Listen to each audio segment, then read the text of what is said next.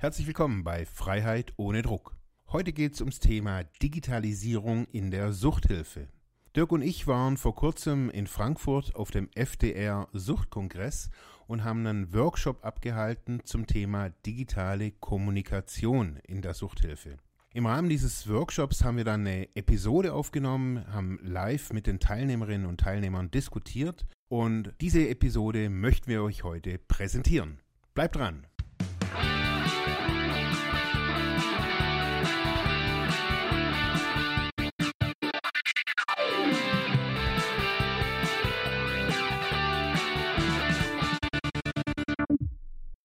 Ja, herzlich willkommen bei Freiheit ohne Druck. Heute sind wir hier beim FDR-Kongress und wir sprechen über das Thema digitale Suchthilfe. Wie kann das gehen? Wir sind hier im Workshop Nummer 12 und ja, Dirk Kratz und eine ganze Menge junger Frauen sitzt hier vor uns. Ja, hallo Marc, ja. Und äh, hallo in die Runde. Also ja, wir haben heute beim Kongress äh, uns dann überlegt, beziehungsweise auch schon in der Planung unseres, unseres Forums hier, ähm, dass wir äh, eine Folge hier direkt live produzieren mit äh, allen, die im Workshop teilnehmen und dann auch mal zeigen, wie man auch so eine Folge produziert. Äh, und mit uns äh, übrigens auch äh, Dagmar Rünger, die hier dieses äh, Forum mit moderiert. Äh, Dagmar Rünger äh, ist von Frausucht Zukunft in Berlin und ist im Vorstand des FDR. Hallo Dagmar erstmal. Ja. Erst, erstmal an dich vielleicht die Frage, Dagmar, also vielleicht bei dir ähm, in, in der Einrichtung, was, was ihr macht, ihr macht ja ein Frauencafé und vielleicht sagst du auch ein kleines bisschen dazu, aber ähm, was, was, denkst du, die Klientinnen, vor allem Klientinnen, ne, die, die zu euch kommen, ähm, was, ja, was nutzen die so ja, wir sind ein reiner Frauenträger und äh, haben in den Bereichen Beratung, Therapie, berufliche Teilhabe, Angebote. Ja, was nutzen unsere Frauen? Also, hm, äh, ja, doch, Smartphone haben fast alle. Äh, es gibt jetzt auch ein paar ältere Klientinnen, die sind da eher sehr zurückhaltend und die digitale Kompetenz im Sinne jetzt zum Beispiel Office-Programme ist relativ gering bei vielen Klientinnen.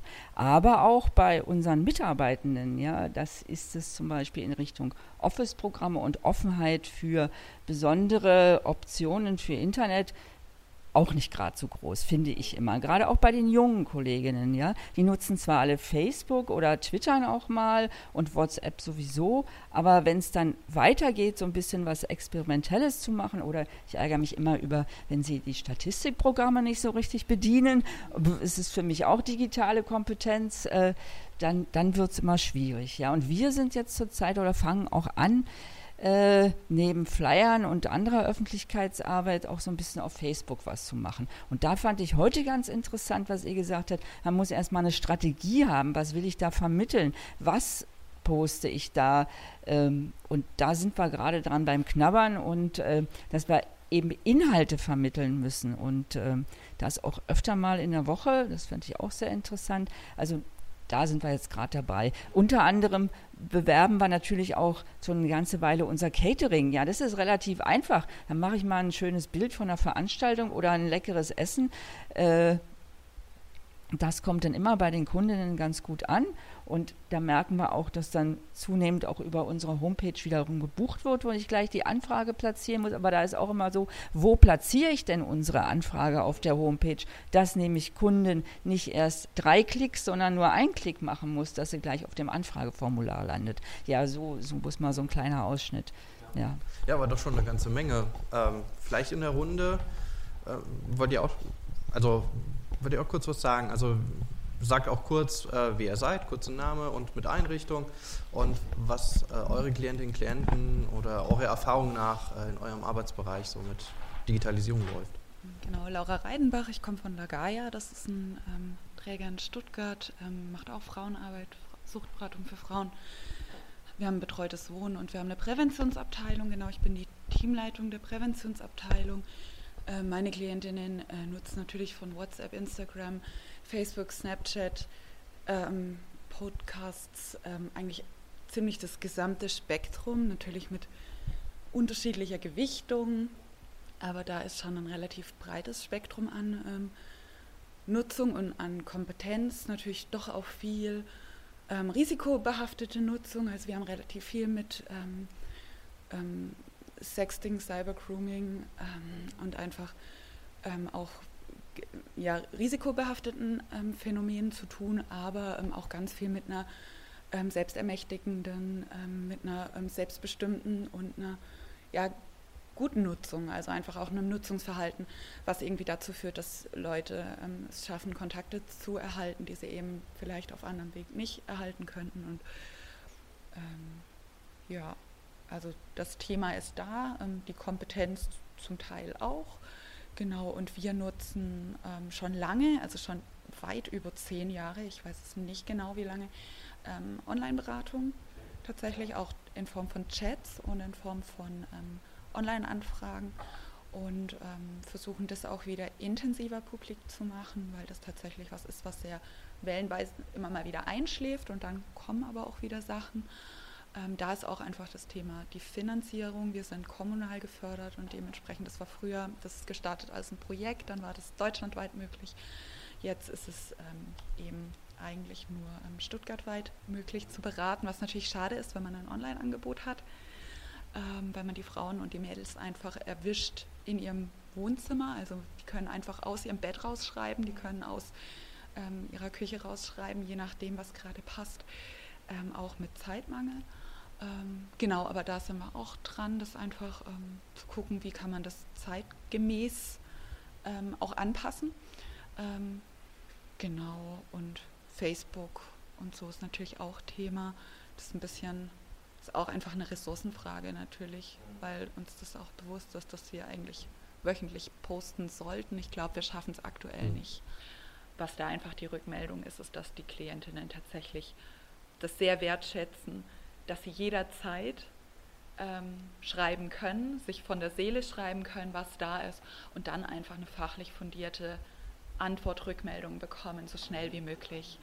Und ähm, das ist so das, was eben ähm, extrem gelobt wird oder das, was die meisten Klientinnen sagen, hey, das hat mir total geholfen.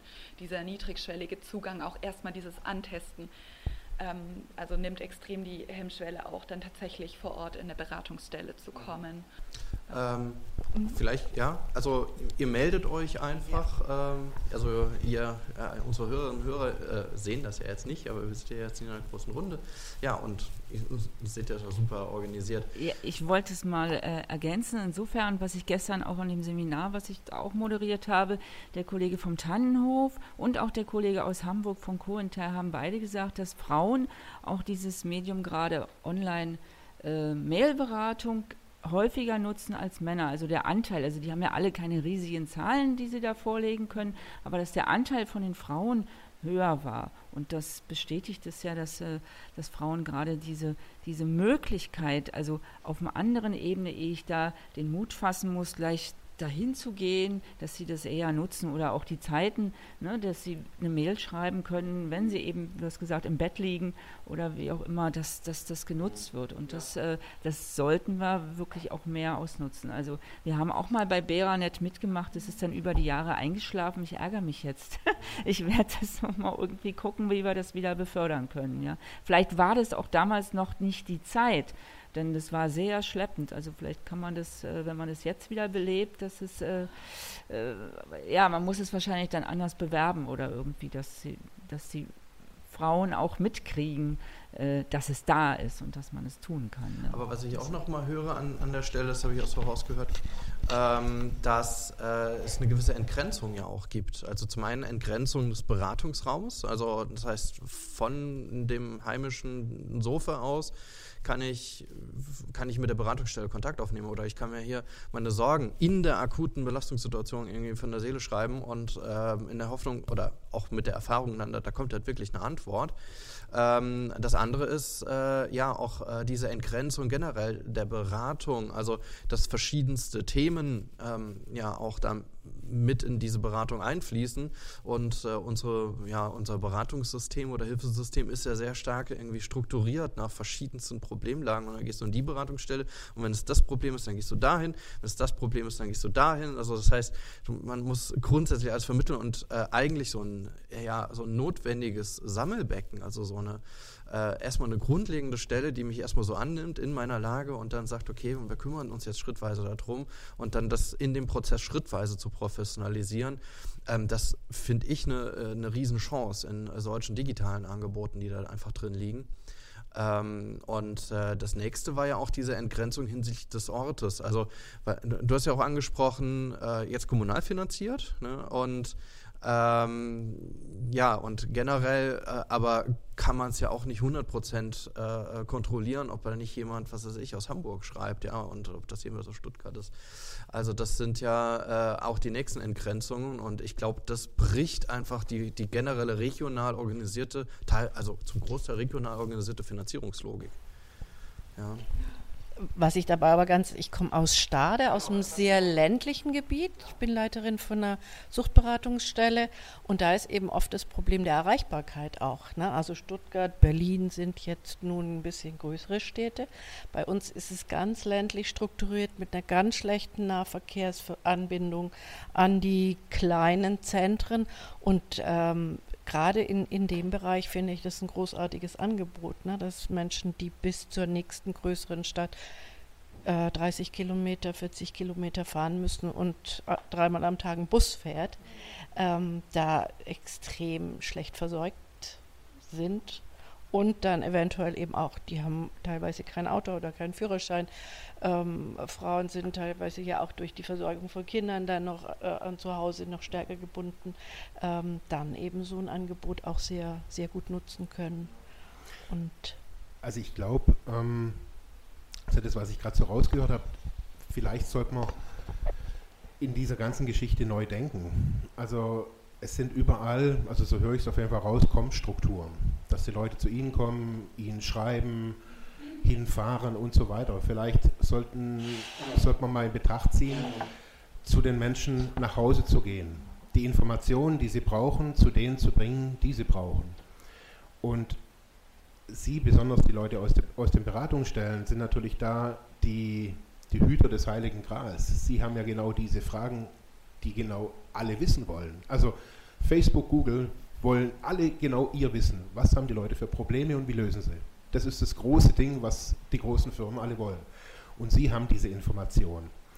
Und eigentlich müssen sie meines Erachtens hin, hinsitzen und überlegen, welche Fragen haben die, welche Fragen sind wiederkehrend und welche Inhalte oder welche Antworten gebe ich permanent. Weil die Antworten sind auch wiederkehrend. Sie geben wahrscheinlich die nächsten 20 Jahre immer die gleichen Antworten. Also das habe ich im Jugend, in der Jugendhilfe auch herausgefunden, dass wir immer die gleichen, die, die gleichen Antworten geben. Ich gebe Ihnen absolut recht. Ähm, wir haben eine gerade noch sehr veraltete FAQ-Seite von ähm, vor ein paar Jahren. ähm, und da sind wir jetzt auch dran, die zu ähm, überarbeiten und da eben genau ähm, wiederkehrende Fragen auch irgendwie ähm, aufzuschlüsseln. Und es ist auch so eine, eine Idee, wir haben ähm, vor einem Jahr ein Projekt Medien, Ich und anderes ähm, finanziert bekommen und ähm, haben dann nach wie vor eine, eine Finanzierung, wo es darum geht, eben an die junge Zielgruppe Infos zum Thema äh, Medienkompetenz einfach auch rauszugeben, auch einfach safe, Safer Use-Richtlinien, ähm, ähm, also darüber zu kommunizieren, hey, wie kann ich denn Chancen und Risiken moderner Mediennutzung einfach, wie kann ich dem begegnen und wie nutze ich das so positiv wie möglich für mich. Und ähm, da wiederholt sich ganz, ganz viel. Und ähm, das ist auf jede, jeden Fall Zeug, was sich sehr, sehr gut eignet im Sinne von ähm, Audiodateien, ähm, kurze Videos Aber oder. Die FAQ ist wieder eine Com-Struktur. Sie müssen wieder warten, dass die derjenige aktiv wird. Aber das FAQ, schon das dass man das immer sagt, äh, äh, frequently uh, asked questions, genau. also so genau. eine, das sind wiederkehrende Fragen, die genau. man irgendwie dahin schreibt. Okay. Also die Frage ist ja, wie kriegen Sie Ihre also, wie kriegen Sie Ihre, Ihr FAQ, also die Inhalte, mhm. ungefragt zu denen ja. in die Hose, Hosentasche? Darum ja. muss es gehen. Ja. Also ich sage immer so, wir müssen uns ein Beispiel an, an Amazon nehmen. Die Buchhändler haben alle gelacht und jetzt lacht keiner mehr. Was hat Amazon gemacht? Der hat vom Endkunden ausgedacht. Der hat gesagt, die Endkunden wollen nicht mehr in die Bücherläden gehen. Die wollen beraten werden, wir wollen, die wollen Vorschläge haben, die wollen diesen Lärm nicht mehr und so weiter. Und es ist so. Wir haben eine bessere Auswahl teilweise durch Amazon wie im Buchladen. Und so ist es genauso. Ich will nicht mit Ihnen reden. ich will von Ihnen die Lösung haben, bevor ich mit Ihnen rede. Ja, unterm Strich ist es so. Und beim Podcast versuchen wir das. Alle Fragen, die irgendwie auftauchen. Bisher haben wir jetzt, haben wir jetzt zwölf Themen. Die sind sehr allgemein. Rückfall, was ist eine Therapie, was ist Adaption, was sind Ange also wie gehen Angehörige damit um, was gibt es mit Kindern, mit Jugendlichen, jetzt das hier. So haben wir sehr allgemeine Themen. Spezieller wird es bei den Inhalten. Also eigentlich brauchen wir die Inhalte aus den Gruppengesprächen, aus den Selbsthilfegruppeninhalten. Diese Inhalte müssen transportiert werden und umgearbeitet werden in Lösungen. Dass man sagt, fünf Minuten, länger hört keiner zu, fünf Minuten will ich ne, einen Tipp, wie gehe ich mit Ritzen um, wie gehe ich mit was auch immer, mit allem, ich will Tipps dazu, so wie Schminktipps von Bibis Beauty Palace. Ja, yeah. Schminktipps genauso, wie gehe ich abstinent durchs Leben. Kein Mensch weiß es. In der Therapie ist so mein, mein Erlebnis immer, weiß es auch keiner. Da erzählt der Psychologe was, da erzählt der Sozialarbeiter was. Unterm Strich muss ich selber für mich immer rausfinden. Und wenn ich aber, und das hat mir 20 Jahre jetzt in, in diesem Bereich gefehlt, das sind Rollenidentifikationen. Ich kannte niemanden, der klinisch. Und dann irgendwann mal 20 Jahre später taucht dann ein YouTube-Kanal auf, wo dann einer berichtet aus Berlin, aber da habe ich auch gemerkt, das bin ich nicht. Ich war nicht, ich bin kein Freak aus dem Knast und ich habe äh, ich hab ne, ein anderes Leben. Und da zu sagen, sie machen ihre Inhalte für ihre Zielgruppe, weil sie ihre Zielgruppe so super kennen, also das habe ich gerade so gemerkt, sie kennen ja in- und auswendig. Sie könnten jeden Tag fünf Minuten Beiträge mit so einem Ding ah, jetzt war gerade dem. Ja, ja. Also, jetzt mal ganz ehrlich, fünf Minuten. Fünf Minuten. Wie viel Pause machen wir? Wie, wie viel Kaffee trinken wir? Wie viel Rauchen gehen wir? Ja, eben. Und schlussendlich müssen wir es bloß verstehen, dass wir keine neuen Kommstrukturen bilden müssen. Wir müssen quasi die Inhalte zu denen in die Hosentasche oder in, in Heim bringen, ins Bett. Ja, also es bei. Ja, beides. Ich weiß, dass ich, dass ich vieles da immer wieder beiß, besonders mit therapeutischen Ansätzen. Ähm, das weiß ich. Aber ich glaube, dass es einen Mittelweg da vielleicht geben muss. Ja, ähm, also mein Name ist Regina Müller von der Deutschen Hauptstelle für Suchtfragen. Ich bin da Referentin für Selbsthilfe und Nachsorge und den Bereich möchte ich auch gerade ansprechen, also Sucht-Selbsthilfe und digitale Nutzung. Also wissen alle, die Sucht-Selbsthilfe ist überaltert und darum hapert das da auch sehr, sehr, sehr mit der digitalen Nutzung. Ich selbst bin auch keine junge Frau, die äh, da affin drin ist ohne Ende. Deshalb ähm, verstehe ich das auch sehr, dies, ähm, dieses Problem, dass im Grunde auch die Sucht-Selbsthilfe kaum junge Leute erreicht, weil sie überall da nicht ist, wo junge Menschen und junge Betroffene sind, nämlich in den digitalen Medien.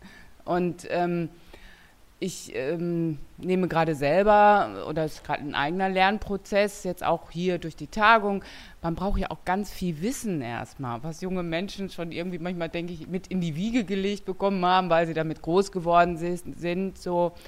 Aber ähm, es sind so viele Berührungsängste. Ne? Es braucht da äh, Leute, die das, die so Wissen bekommen, die Wissen haben und äh, die dann damit nach vorne gehen. Ne? Wie die, die junge Dame gerade, die war ja, ne, die Kollegin hier, die so sprühte, ne, und aber auch wie schon affin ist mit den digitalen Medien natürlich. Ne? Die gibt es nicht so viel in der Sucht-Selbsthilfe, muss man einfach ganz klar sagen. Aber dass das ankommt, das weiß man auf jeden Fall, denn es gibt schon auch kleinere Sucht-Selbsthilfeverbände, die ähm, Foren gemacht haben und die da sehr engagiert, also viel Zeit mit in diesen Foren waren, die erreichen sehr viele Menschen. Also die, die dann wirklich auch zu Abendstunden ne, mit in diesen Foren waren und die erreichen viele. Mhm. Ne? Also ich glaube einfach an der Stelle, äh, wir müssen ja so ein bisschen zum Ende kommen. Wir haben schon äh, jetzt haben wir ungefähr eine, eine halbe Stunde, ne? äh, aber ähm, wir können das auch noch ein bisschen nachbesprechen. Aber äh, wenn ich jetzt die einzelnen äh, Beiträge auch so gehört habe, äh, beziehungsweise auch meine Einstellung so während unseres Prozesses, während wir diesen Podcast aufgebaut haben, ähm, einfach gedacht, naja, wir versuchen es jetzt einfach. Also wir sind generell auch in der, in der Suchthilfe oder generell in sozialen Diensten einfach dabei, jetzt genau diese Experimente zu machen. Also den digitalen Raum mitzugestalten. Also ähm, die Klientinnen und Klienten sind, teilweise sind sie schon im digitalen Raum, teilweise irgendwie nicht. Da gibt es sicherlich so Generationenunterschiede. Aber äh, auf der anderen Seite muss man sagen, das, das entwickelt sich. Also dieser digitale Raum entwickelt sich. Und so ähm, wie wir aufsuchende und niederschwellige Angebote im, im analogen Raum gemacht haben, müssen wir das auch entwickeln für den digitalen und können es jetzt nicht allein der Kommerzialisierung zum Beispiel überlassen. Ja, also wir sehen ja, wo der Trend hingeht, wenn man auf die Social Media Plattform einfach schaut. Also, oder wenn man als Influencer ähm, da Themen pusht, ja, das wird irgendwann wird das kommerziell.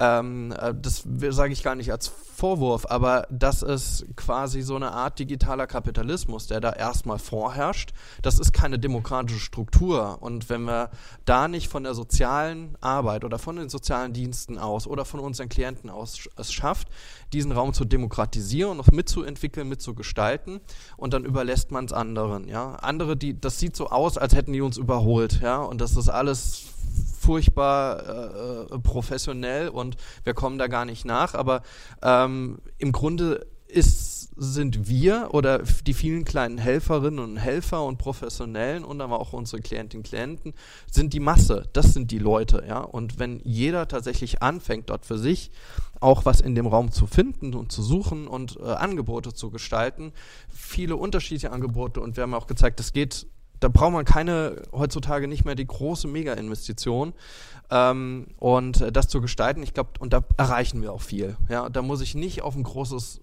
eine große App warten, die ich irgendwie programmieren muss und entwickeln muss und warten muss, dass mir das BMG oder sonst irgendwer äh, irgendwie die, die 100.000 vor die Tür legt, sondern wir können klein anfangen, wir können, wir, wir haben die Klientinnen und Klienten da, die, die sind da, die bringen ihre Bedürfnisse mit, die kann man fragen, so das haben wir auch gemacht mit Workshops. Wir sind selbst im Therapieverbund jetzt auch noch, nie, noch nicht so weit, aber da kann man, glaube ich, ziemlich viel bewegen mit den Leuten einfach zusammen.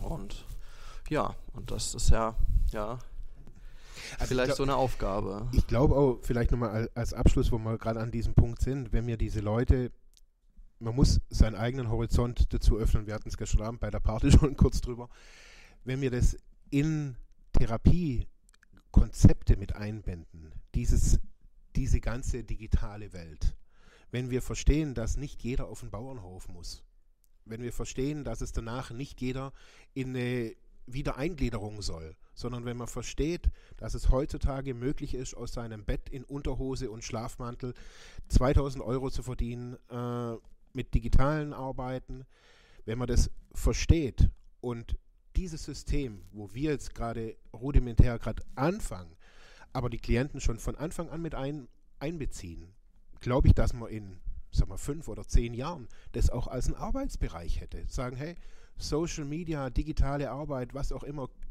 wenn jemand sagt, ich will keine Ausbildung mehr, aber ich will auch nicht alimentiert werden vom Staat.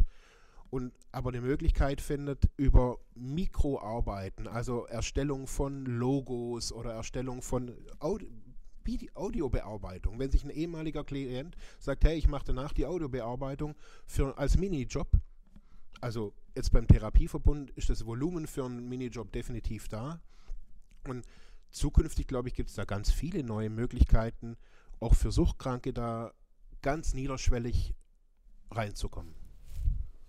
Okay, ja, dann erstmal Dankeschön für die angestrengte Diskussion äh, und auch die tolle Beteiligung an unsere Hörerinnen und Hörer. Vielen Dank fürs Zuhören und äh, hoffentlich auch dann, dass ihr das nächste Mal wieder reinklickt.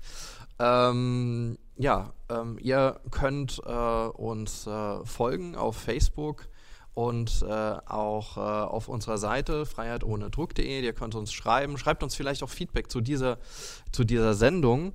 Äh, einfach auf unserer Facebook-Seite Freiheit ohne Druck oder äh, unter Freiheit ohne Druck at ludwigsmühle.de, äh, Mühle mit UE, also Freiheit ohne Druck at ludwigsmühle.de. Schreibt uns vielleicht, welche Digitalisierungsangebote kennt ihr in eurer Einrichtung, äh, welche Erfahrungen habt ihr gemacht, äh, wenn ihr selbst schon mal Klientin, Klient in einer Suchthilfeeinrichtung wart.